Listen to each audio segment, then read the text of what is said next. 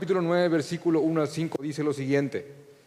El apóstol Pablo escribe esto y plasma aquí, verdad digo en Cristo, no miento, y mi conciencia me da testimonio en el Espíritu Santo que tengo gran tristeza y continuo dolor en mi corazón, porque deseara yo mismo ser anatema separado de Cristo por amor a mis hermanos, los que son mis parientes según la carne, que son los israelitas, de los cuales son la adopción, la gloria, el pacto, la promulgación de la ley, el culto y las promesas y de quienes son los patriarcas y de los cuales, según la carne, vino Cristo, el cual es Dios sobre todas las cosas, bendito por los siglos.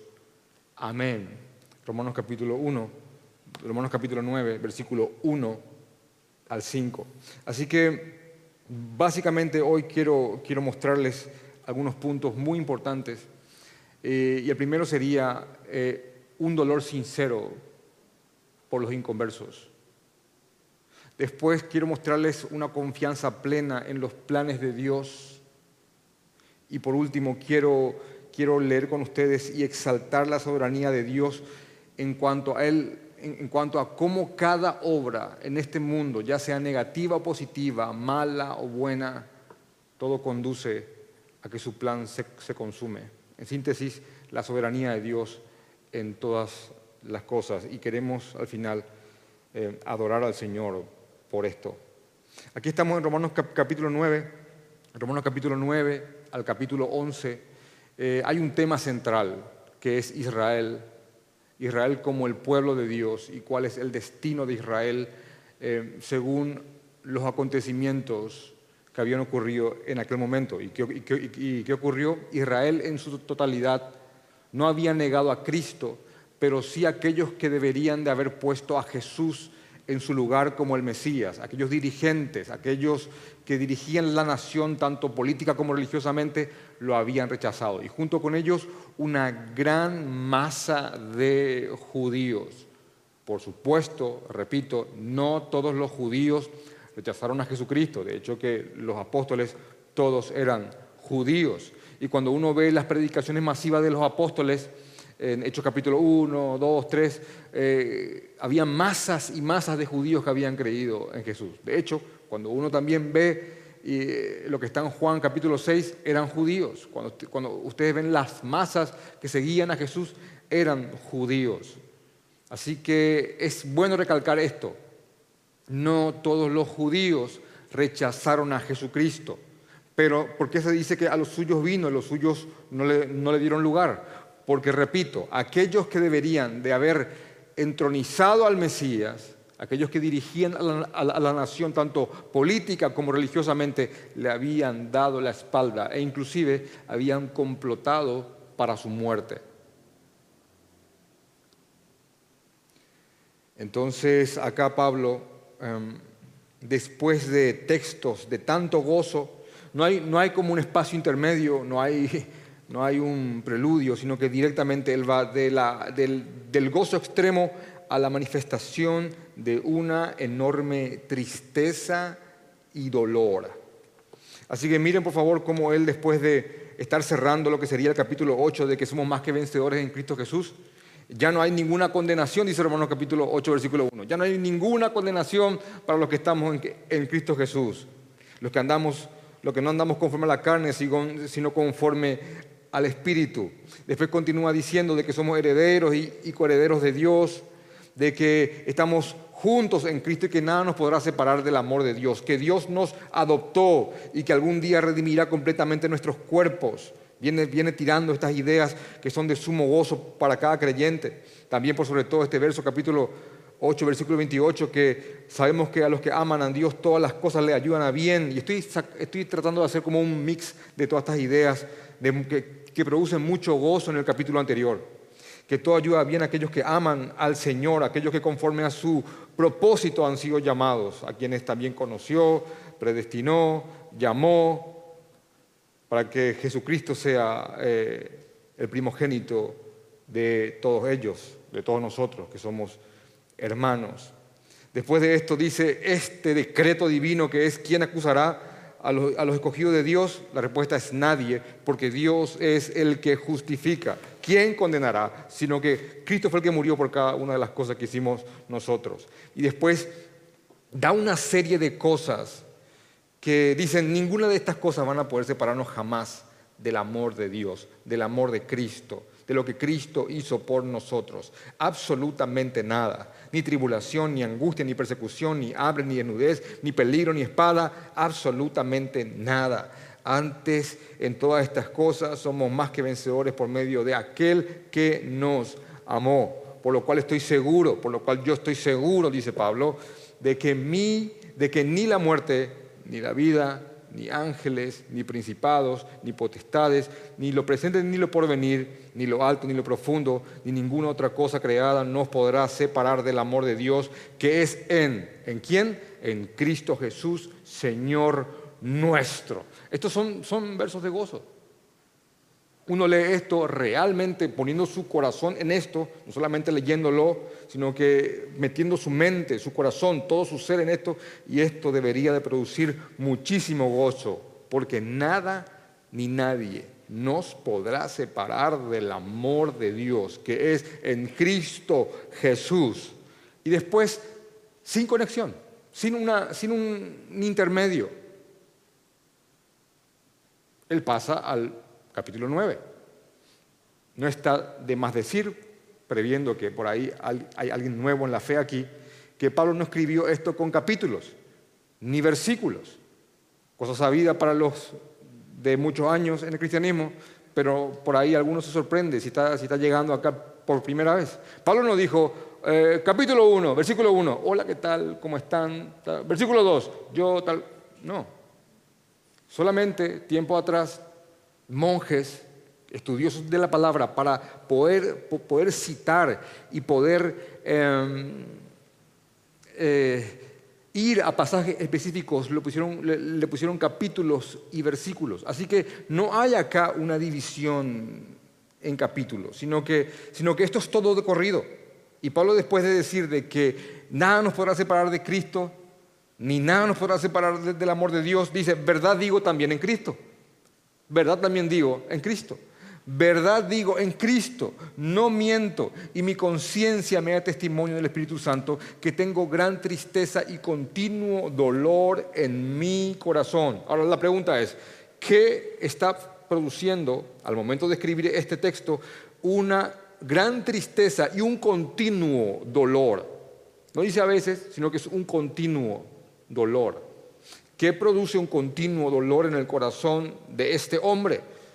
Bueno, que sus compatriotas, los demás judíos, un, gran número de ellos, hasta diría la mayoría, han rechazado a Jesucristo. Y eso producía en él un enorme dolor, un continuo dolor y una gran tristeza.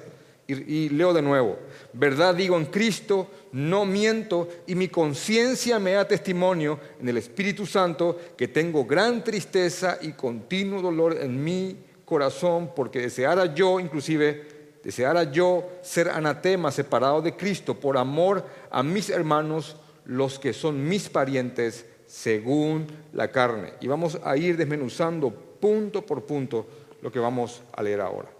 Así que Pablo, antes de, antes de ir a todo lo grueso que va a desarrollar en los, en los capítulos 9, 10 y 11, él está apelando a palabras muy sinceras, invocando a Jesucristo mismo para expresar su enorme tristeza por sus parientes, es la palabra que usa aquí, por sus parientes, entiéndase sus, compatriotas, sus antiguos amigos tal vez, eh, que ahora no están en, en Cristo. Es más, algo que ya podríamos sacar eh, por adelantado, en lo cual vamos a ir siendo recurrentes a lo largo de la, exposición, es que este es el dolor que deberíamos de tener todos al pensar en aquellos a quienes amamos y no están en Cristo.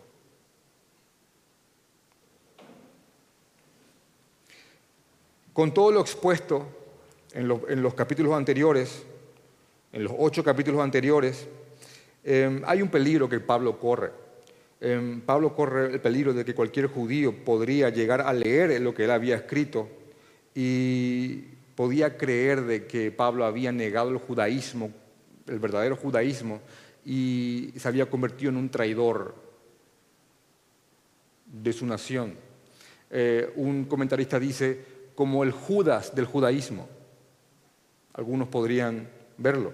Es más, eh, ciertas cosas que él escribe en capítulos anteriores eh, podrían ser mal entendidas por, aquellos que lean esto con, ligereza y, creer, y creer que él había rechazado completamente su, su nación.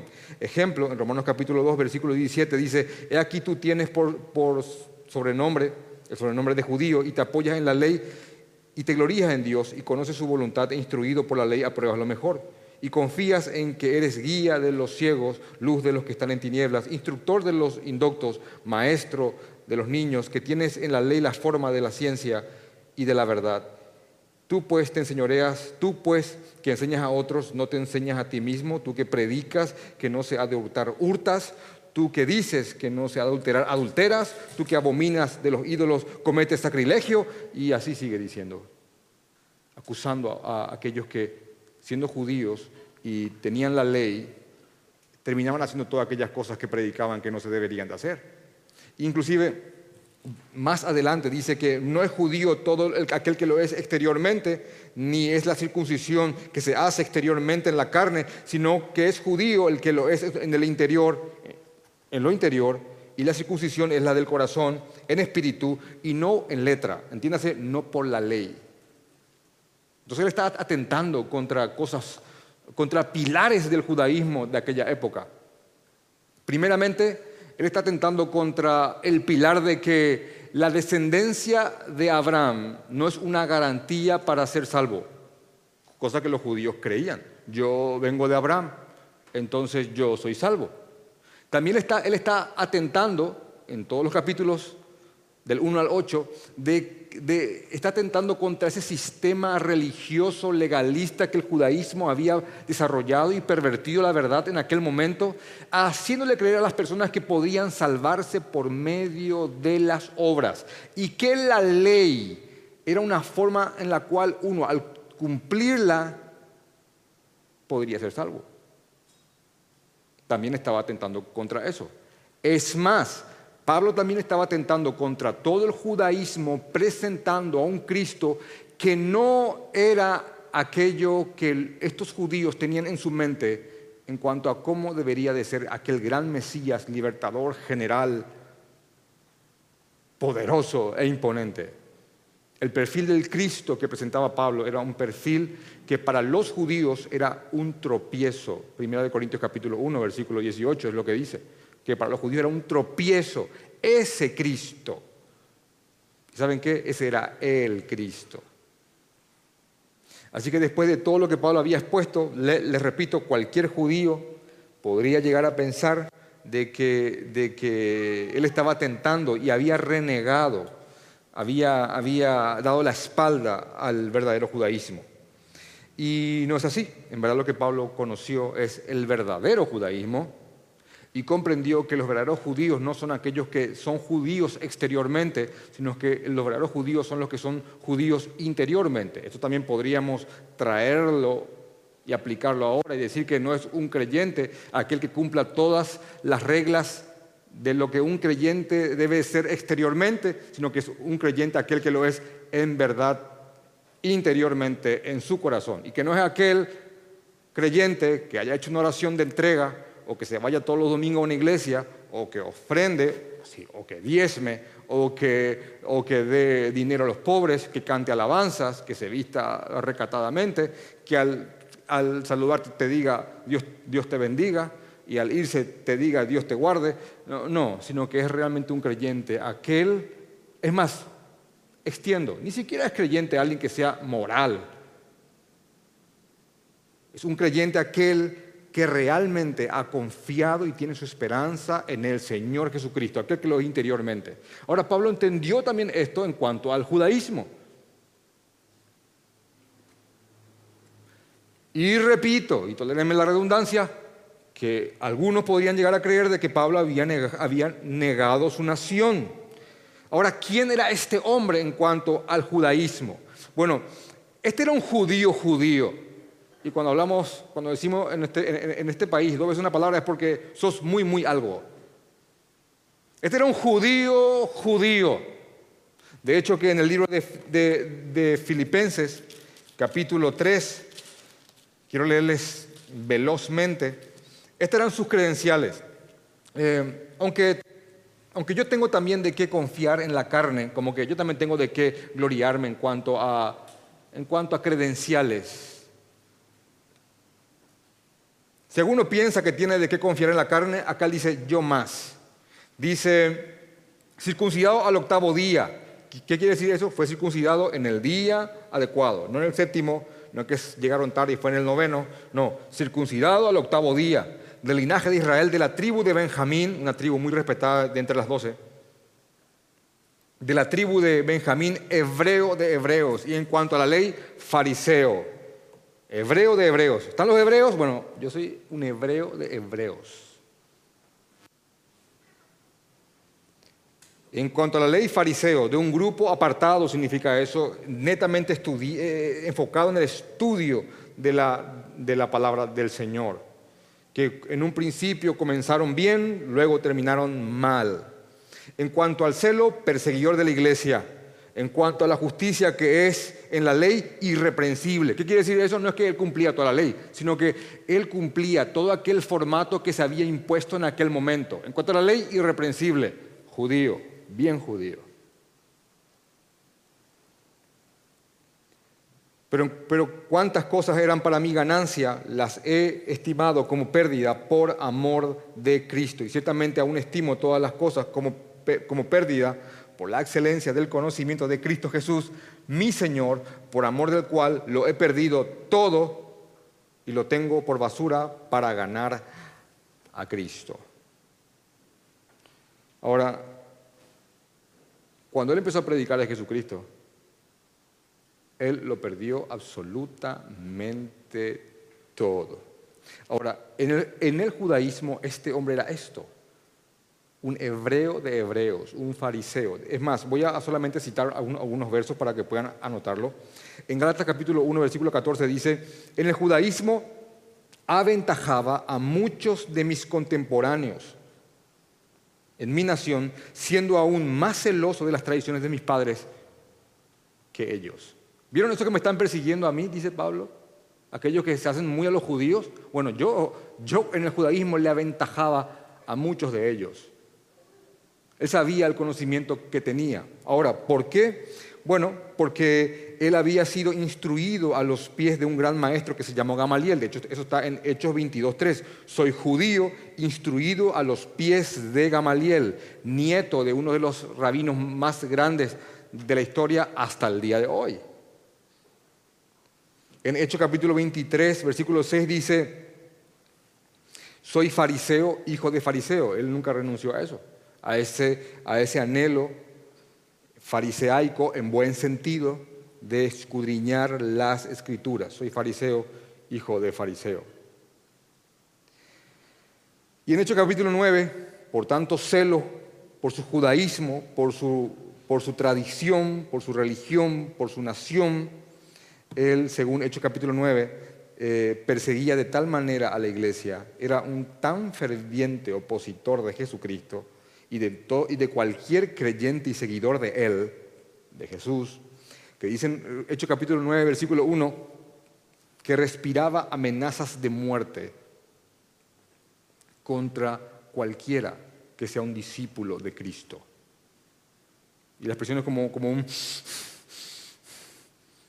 un odio enorme. Paréntesis, lo sorprendente de esto, que cuando él fue llamado por Jesucristo, él se convirtió en el apóstol de aquellos a quienes tanto aborreció. Wow.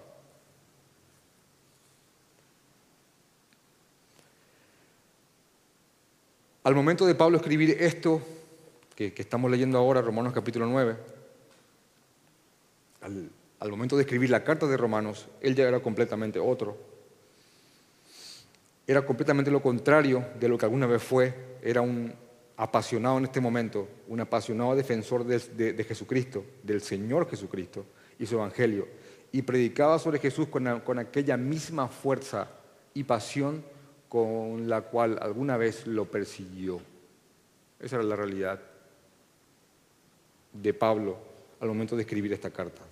Ahora Pablo está expresando en Romanos capítulo 9, versículo 1, una enorme tristeza por aquellos que estaban, que están en ese momento, que estaban en ese momento en donde él estuvo. Petrificados en, esa, en ese corazón duro, incrédulos, ciegos y necios. Ahora, em, esto es algo que tiene que ser bien tenido, tiene que ser bien entendido y tiene que ser tenido en cuenta. Pablo, al momento de, convertirse en un creyente, y no solamente un creyente, sino que al momento de convertirse en un predicador del Evangelio y en un líder de la iglesia, em, era visto como un traidor, pero no como cualquier traidor, era visto como un traidor sumamente amenazante. ¿Por qué? Él era, él era una amenaza enorme para el judaísmo religioso, legalista ah, de aquel tiempo, por el nivel de compenetración que él tuvo en este sistema. Entonces, em, la peligrosidad que representaba Pablo para la religión muerta de aquel tiempo era tal que, según Hechos capítulo 23, versículo 12, varios judíos habían hecho un voto bajo maldición.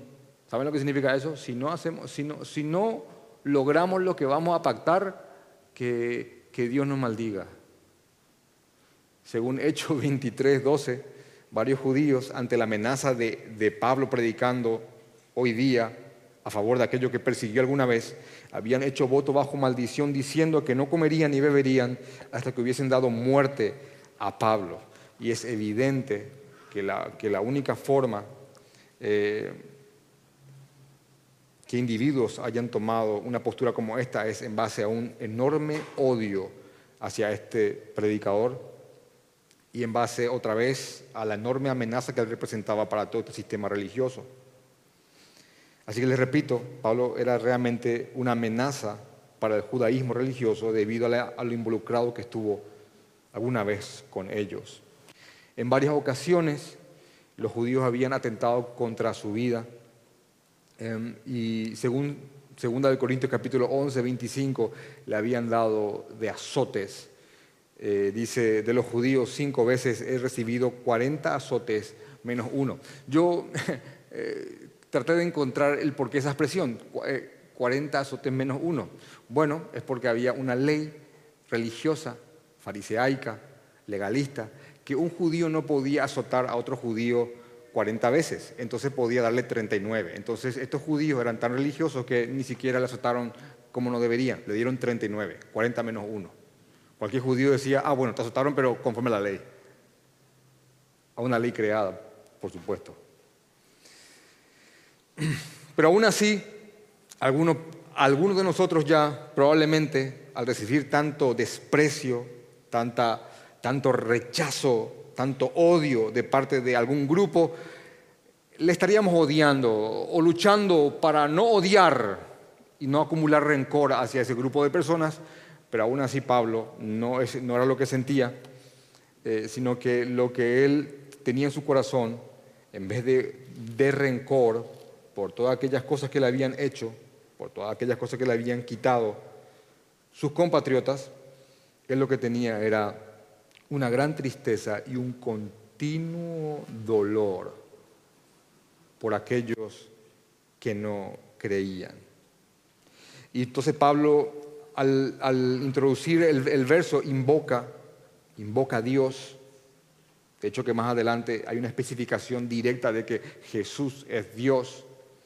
Y dice Pablo, verdad digo en Cristo y no miento, y, en mi, y mi conciencia me da testimonio en el Espíritu Santo y dice que tiene gran tristeza y dolor por sus compatriotas. Pero quiero ir a esta primera frase que, que, Pablo utiliza, llamando a Cristo mismo como testigo al inicio de, de, este verso, invocándolo como, como un aval y como un juez.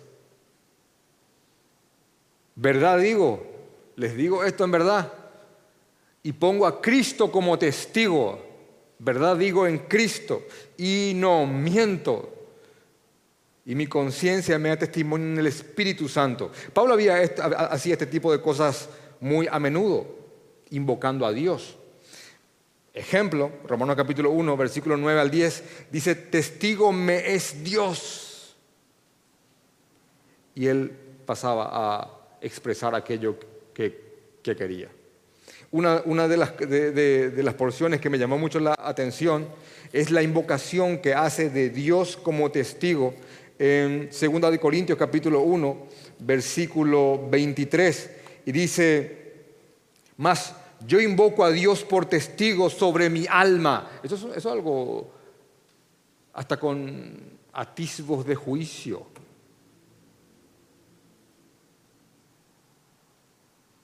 Mas yo invoco a Dios por testigo sobre mi alma, que por ser indulgente con vosotros no he pasado todavía a Corinto.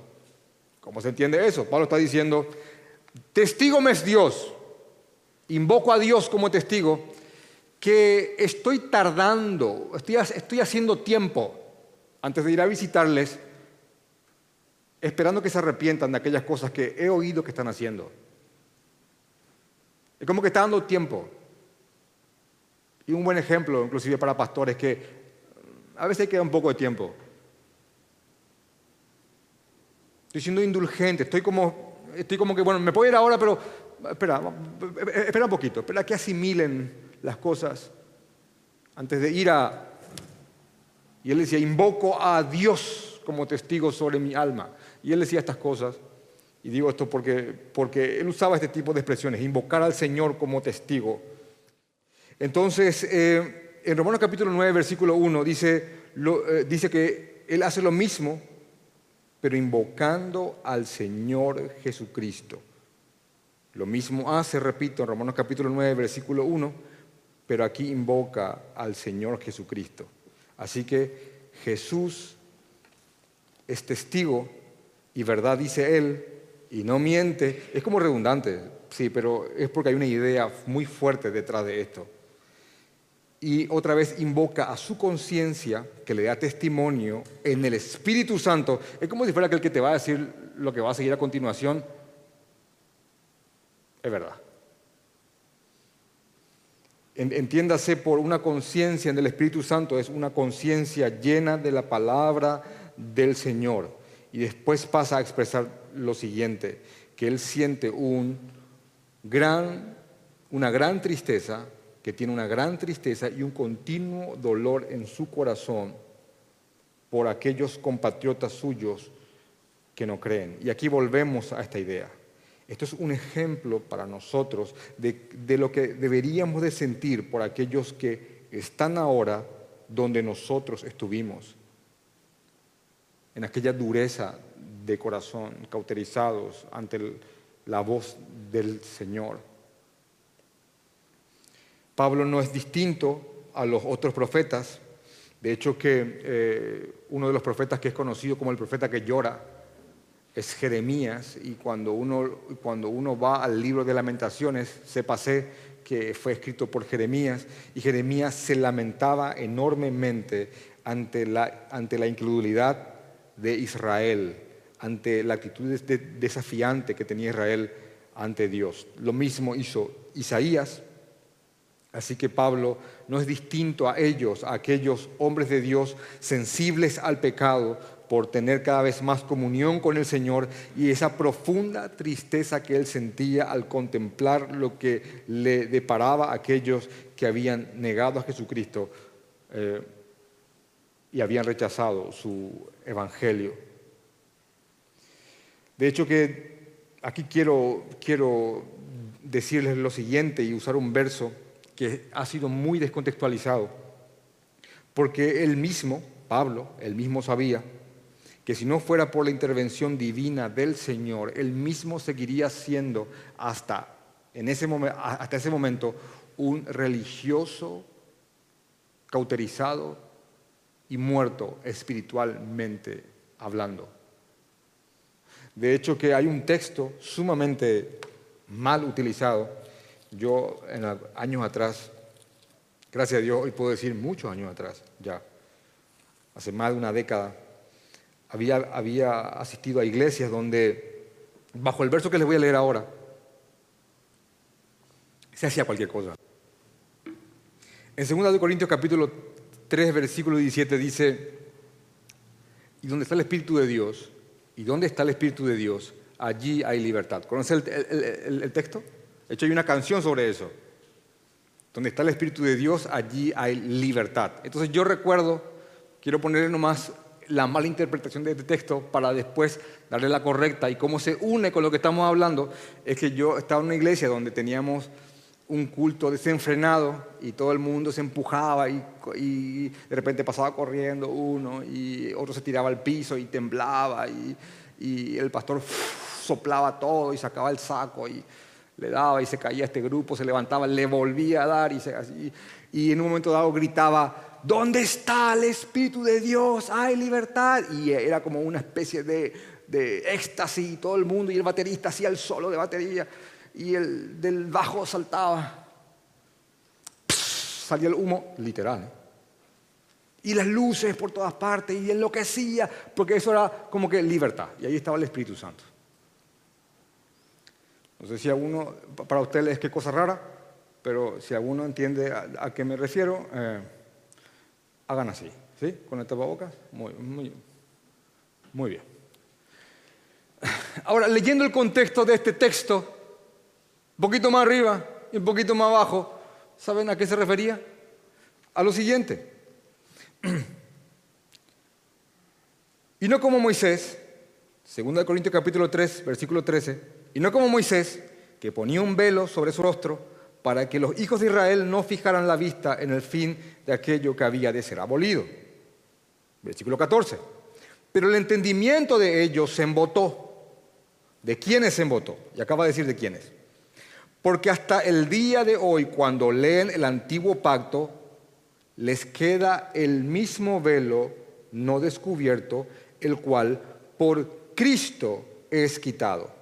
¿Quiénes tienen un entendimiento embotado? Aquellos que están leyendo el antiguo pacto, entiéndase, judíos que leen el antiguo pacto. Y al leer el antiguo pacto no están viendo que el antiguo pacto está, está hablando de Jesucristo y de quién es el Señor. Ahora, tienen un velo, que no les deja ver. Ahora, ese velo es quitado por Cristo, porque por Cristo es quitado.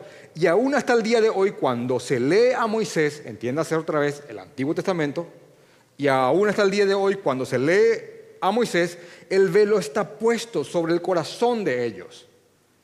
Pero cuando se conviertan al Señor, el velo será quitado. ¿Qué quiere decir eso? Que van a leer el Antiguo Testamento y van a ver a Cristo, van a ver el Evangelio, el perdón, la propiciación, la justificación. Pero ahora tienen un velo. Cuando leen qué cosa? El antiguo pacto. Cuando leen a quién? A Moisés.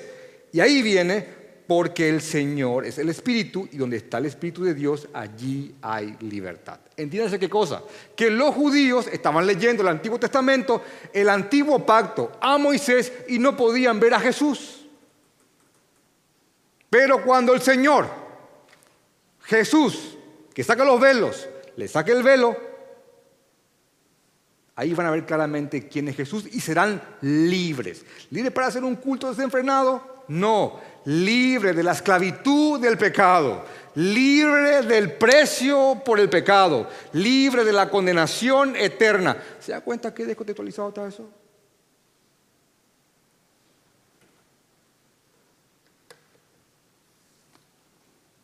Y cuando yo leí eso, solo dos versos más arriba. Por supuesto, Dios me sacó un velo porque leía esto y no entendía. dije, wow, aquí está. Entonces, volviendo a nuestro texto, Pablo sabía que si el Señor Jesucristo, que quita velos, acabamos de leerlo, no tocaba su corazón, él seguiría leyendo el antiguo pacto, él seguiría leyendo a Moisés y jamás podría ver quién es Jesucristo.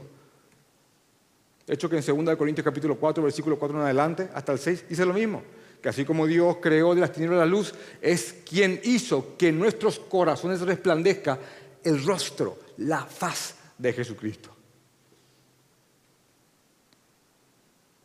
Y vuelvo a repetir, este hombre sabía que si no fuera por intervención divina del Señor, él seguiría aferrado a su religiosidad, a su moralidad muerta, a su justicia propia y una conciencia cauterizada al llamado del Señor.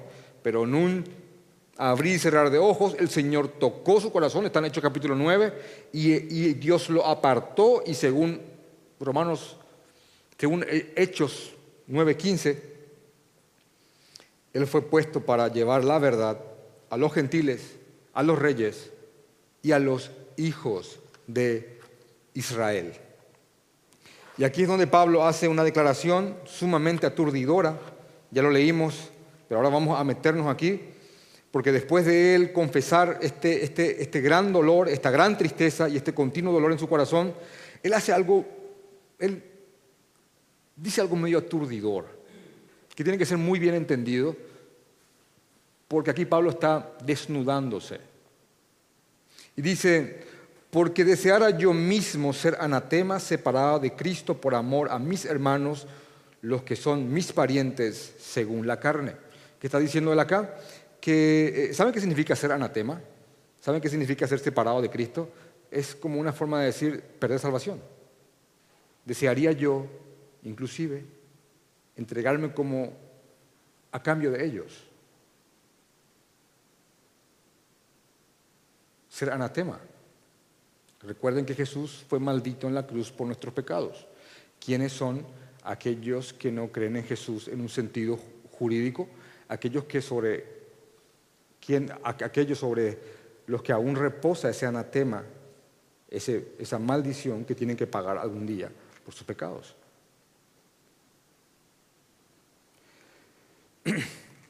Así que dice Pablo, em, porque desearía yo mismo ser anatema, separado de Cristo por amor a mis hermanos, los que son mis parientes, según la carne. Y repito, esto es muy aturdidor y tiene que ser muy bien entendido porque es un hombre que está hablando hiperbólicamente, está haciendo una referencia, una declaración con, con cierta exageración para que se entienda más que nada el dolor que él siente. Él sabe perfectamente, él lo viene diciendo, él sabe perfectamente de que él no puede ser entregado como un sacrificio para que sus compatriotas sean salvos. Él sabe perfectamente que él no vale tanto.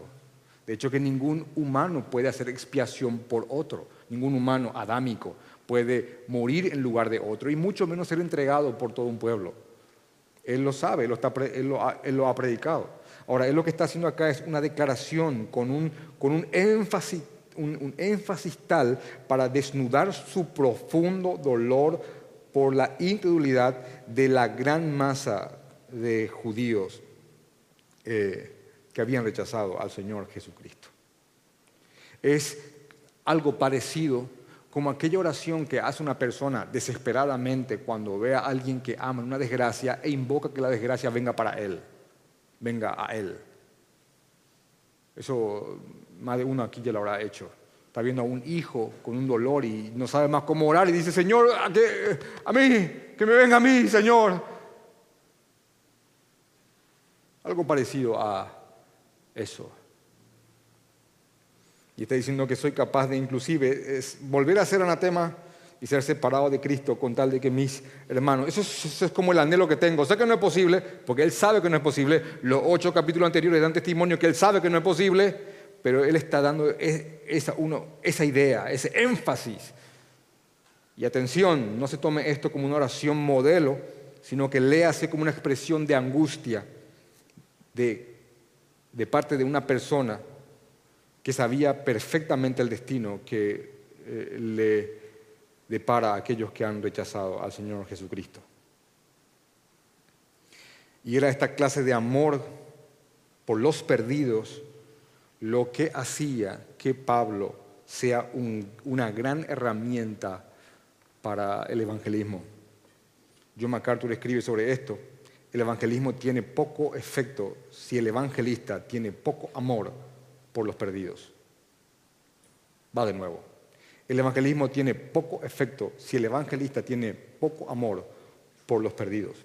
De hecho, que los más grandes evangelistas son aquellos que eh, tenían un amor tal por ciertas etnias, por ciertas naciones, que varios lo habían dejado absolutamente todo para ir a predicar al Señor Jesucristo. Em, inclusive aquellos que se aferraban a la doctrina de la predestinación, que ya están todos los que son en la mente de Dios, aún así por amor a ellos, para que llegue el Evangelio a aquellos a quienes Dios ya había escogido, lo dejaron todo y fueron a los lugares más recónditos del mundo para predicar el Evangelio. Un amigo nuestro, el pastor Stephen Hines, ya de edad avanzada al día de hoy, él me había contado que en su juventud él se había propuesto ser eh, misionero y llevar el Evangelio por Sudamérica y por Rusia, y a Rusia, em, dos años. Y terminó siendo misionero 25. ¿Y cómo fue? Y él terminó los dos años y fui dos más, tres más, cuatro más, cinco más. Y, y así fueron 25 años. esta clase de amor es lo que hacía que este hombre sea una enorme herramienta para el evangelismo. Entonces, él, da esta expresión enorme, realmente aturdidora.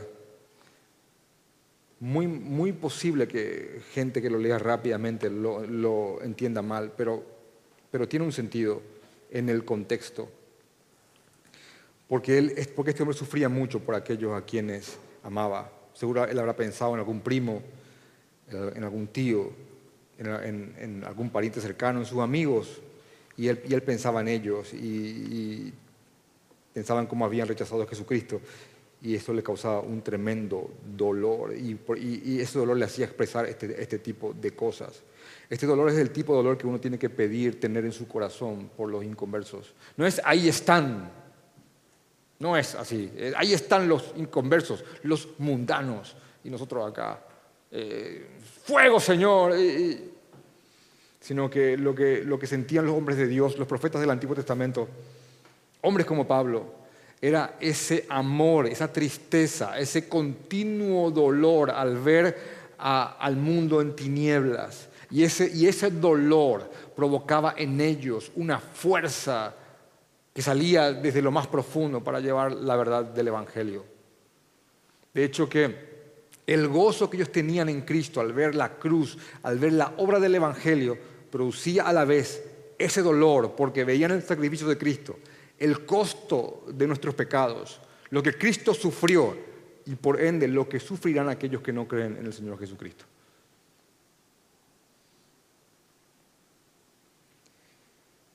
Y después de eso, después de hablar de sus parientes y del tremendo dolor que él siente por ellos, por sus compatriotas, por los otros judíos que habían negado a Jesucristo, que habían negado a Jesucristo, él hace como una, como una, como una lista de privilegios en cuanto a lo que, a lo que eran los, judíos, para al final hacerse como una pregunta, ¿qué otra nación tuvo estos privilegios? ¿Y cómo? ¿Cómo? Esto era algo que en el texto está que le calaba la mente cómo era posible que un pueblo que había visto tanto y experimentado tanto haya negado al Mesías cuando lo tuvieron enfrente. Entonces él da una lista de privilegios, después de decir, mis parientes según la carne, dice el versículo 4, que son los israelitas, que son israelitas, de los cuales son la adopción, entiéndase, el privilegio de ser adoptados por parte de Dios, ser adoptados como hijos. De hecho que Isaías 42, 6, Isaías 49, 6 y Hechos capítulo 13, 47 habla el motivo por el cual Dios adopta a, los judíos. Y esto, esto tiene que ser desmistificado. Dios no adoptó a un pueblo, no eligió un pueblo para agarrar ese pueblo y decir, este es mi pueblo, todos los demás fúndanse. Dios tomó a un pueblo para que ese pueblo sea luz a las naciones. Ese era el plan. Para que en Abraham sean benditas todas las familias de la tierra. Y se les dio la palabra para que ellos sean los que iluminen el camino a los gentiles. Eso está en Hechos capítulo 13, 47, cuando Pablo mismo dice, hemos sido puestos para luz de los gentiles. Ahora, se les dio a ellos la ley. Esto hablé en la semana con alguien y fue una hermosa conversación. Se les dio a los judíos la ley, la voluntad escrita de Dios, para que ellos con la verdad guíen a otros, no para que con esa verdad ellos se sientan una élite y desprecien a los demás. Entonces dice, de ellos son la adopción, ellos tienen el privilegio de haber sido adoptados como un pueblo de Dios y para Dios, para llevar la luz al mundo. Génesis 28, 14 dice lo mismo, Galatas capítulo 3, 7 al 8 dice, dice tal cual, y repito, Isaías 42, 6, 49, 6 y Hechos 13, 47. Ese era, ese era el propósito de la adopción, que ellos sean luz a las naciones. De ello es la gloria. ¿Qué significa eso? Este pueblo vio las manifestaciones de Dios como ningún otro pueblo lo había visto. Vieron las plagas, vieron al heridor, al ángel de la muerte entrar de casa en casa y, las suyas no eran afectadas. Fueron al desierto, vieron un mar, un mar abriéndose, pasaron, vinieron los egipcios, se cerró el mar. Una nube de día, una columna de fuego de noche y, e innumerables milagros habían visto estos.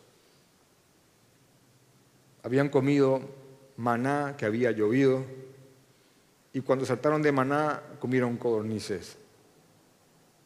Esto lo, esto lo habían visto absolutamente todo.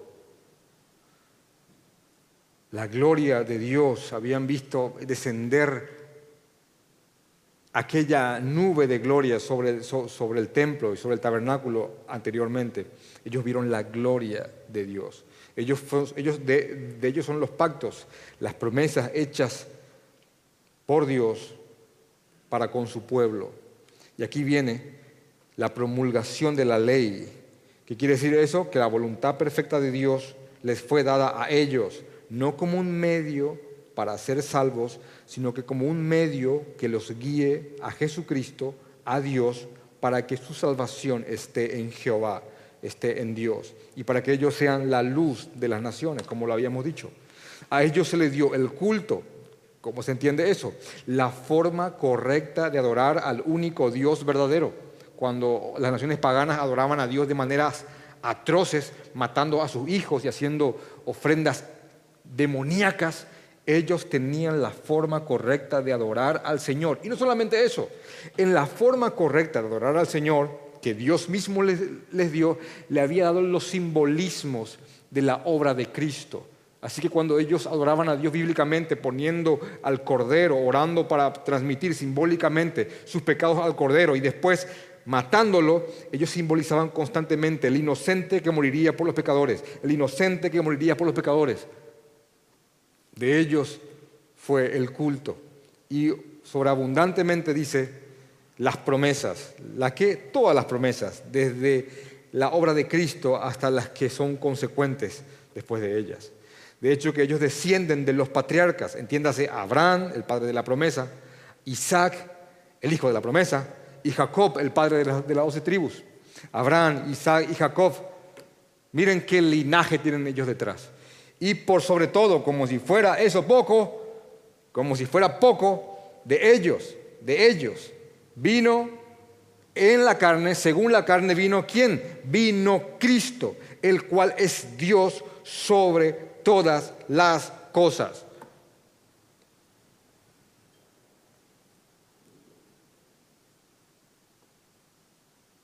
bendito por los siglos. Amén.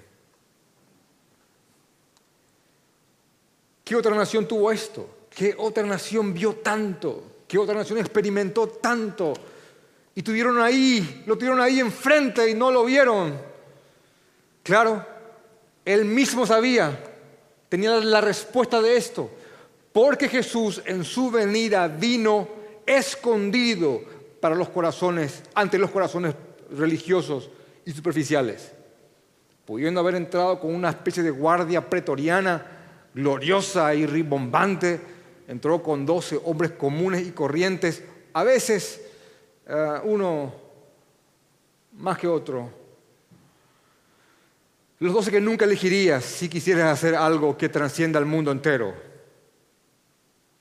Y en vez de entrar tal vez con, una, con una gran, con una gran comitiva, vi la película Aladín, no entró como Aladín, Jesús entró en un pollino. ¿Qué es un pollino? Un burrito muy pequeño, común y corriente, con ropas de un aldeano, seguido por hombres obreros, comunes. Y así el Rey de Reyes y Señor de Señores, ante quien alguna vez se doblará toda rodilla, entró encubierto ante los ojos superficiales y corazones duros y religiosos que esperaban otra cosa, convirtiéndose así en un tropiezo para los que tenían un falso Cristo en sus corazones.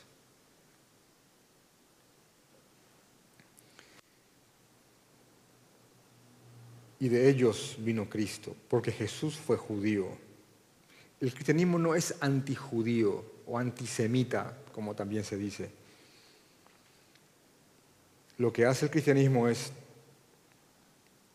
completar aquel plan que ya el Señor tuvo desde el Antiguo Testamento, desde que nuestros padres cayeron hasta el día de hoy, viendo su máximo cumplimiento en la figura del Señor Jesucristo.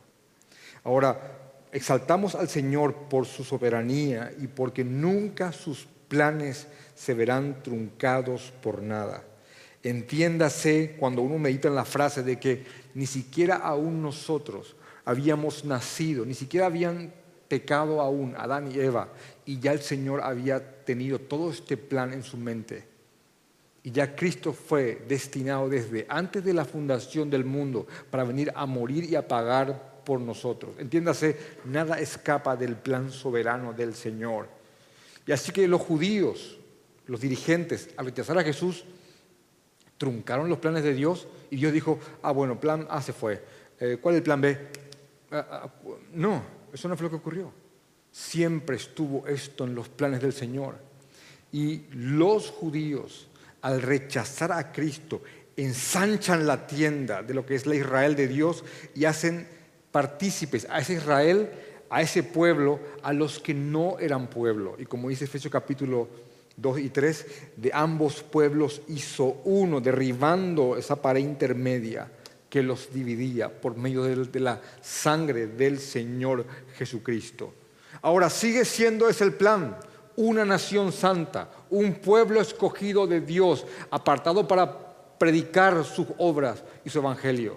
Y eso somos nosotros. Aquí, la Israel de Dios, compuesta por judíos y no judíos ante un mundo oscuro. Y tenemos aquí ahora su palabra no para creernos superiores a ellos y mirarlos con un desdén o desprecio, sino que para hacer luz a las demás naciones. El plan sigue vigente hasta el día de hoy. Y las promesas de Dios no se truncan. ¿Y saben quiénes son los descendientes de Abraham? Todos aquellos que crean en Jesucristo. ¿Saben quiénes se salvan?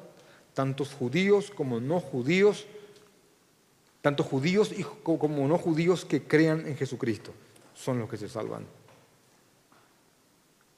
Así que, ¿cuáles son las, las, las aplicaciones sencillas que podemos sacar de este texto? Primeramente, ver este texto, masticarlo, analizarlo, meditarlo y rogar al Señor que nos dé esta misma gran tristeza y este continuo dolor en nuestros corazones por aquellos que están en donde nosotros estuvimos, por aquellos que amamos más, más que nada. Así que estás viendo a tu padre, a tu madre, a tu hermano, a tus amigos de, de fiestas en la vida pasada, muertos en delitos y pecados, no los veas como, bueno, ahí está, perdido, sino que tiene que haber un gemir en nosotros por ello, una gran tristeza y un profundo dolor, y quedarnos solamente ahí, sí, está bien, lo tengo, estoy, estoy muy triste, continuamente adolorido por ellos. Ahí no. Inclusive este dolor tiene que llevarnos a hacer todo lo posible para que ellos escuchen el Evangelio. Qué gran drama estas épocas donde tantos parientes están muriendo y, pesa sobre uno que otro aquella posibilidad que uno tuvo para predicar el Evangelio y no lo hizo.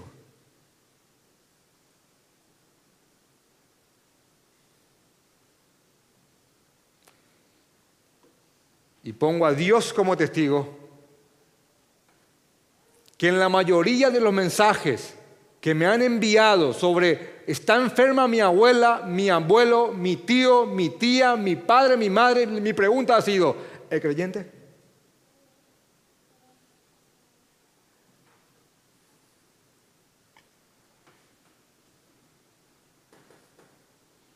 Porque en relación a eso, que viva o que no viva, y entiéndame bien, es secundario. ¿Entienden eso?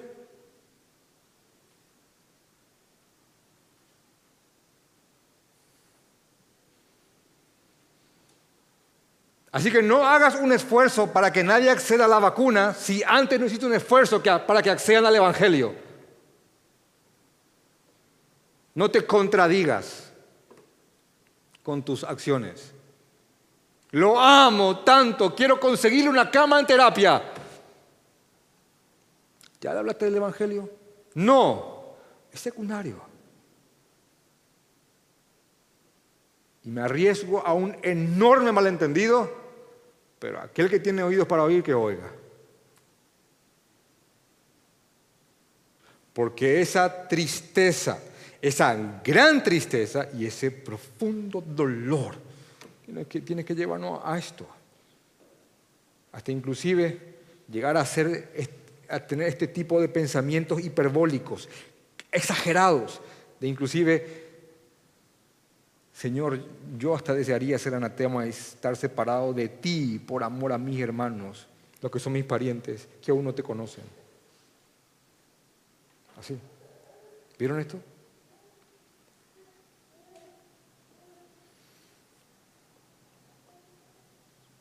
Y dentro de todo eso, después de haber hecho el máximo esfuerzo para glorificar al Señor por amor a las almas perdidas,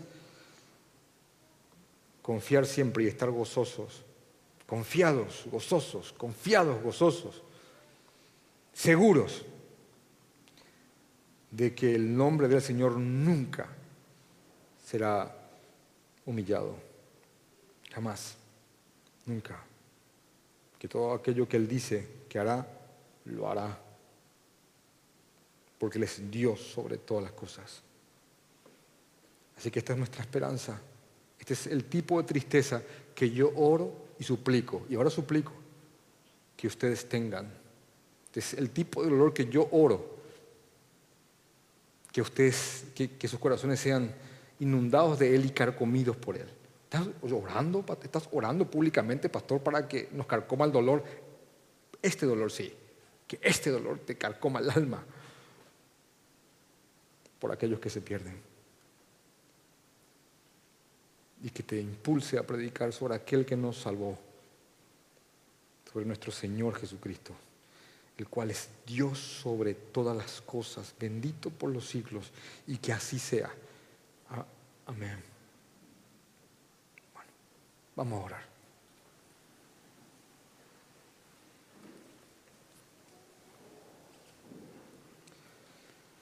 Te amamos, Señor, y te, oramos conforme a este pasaje.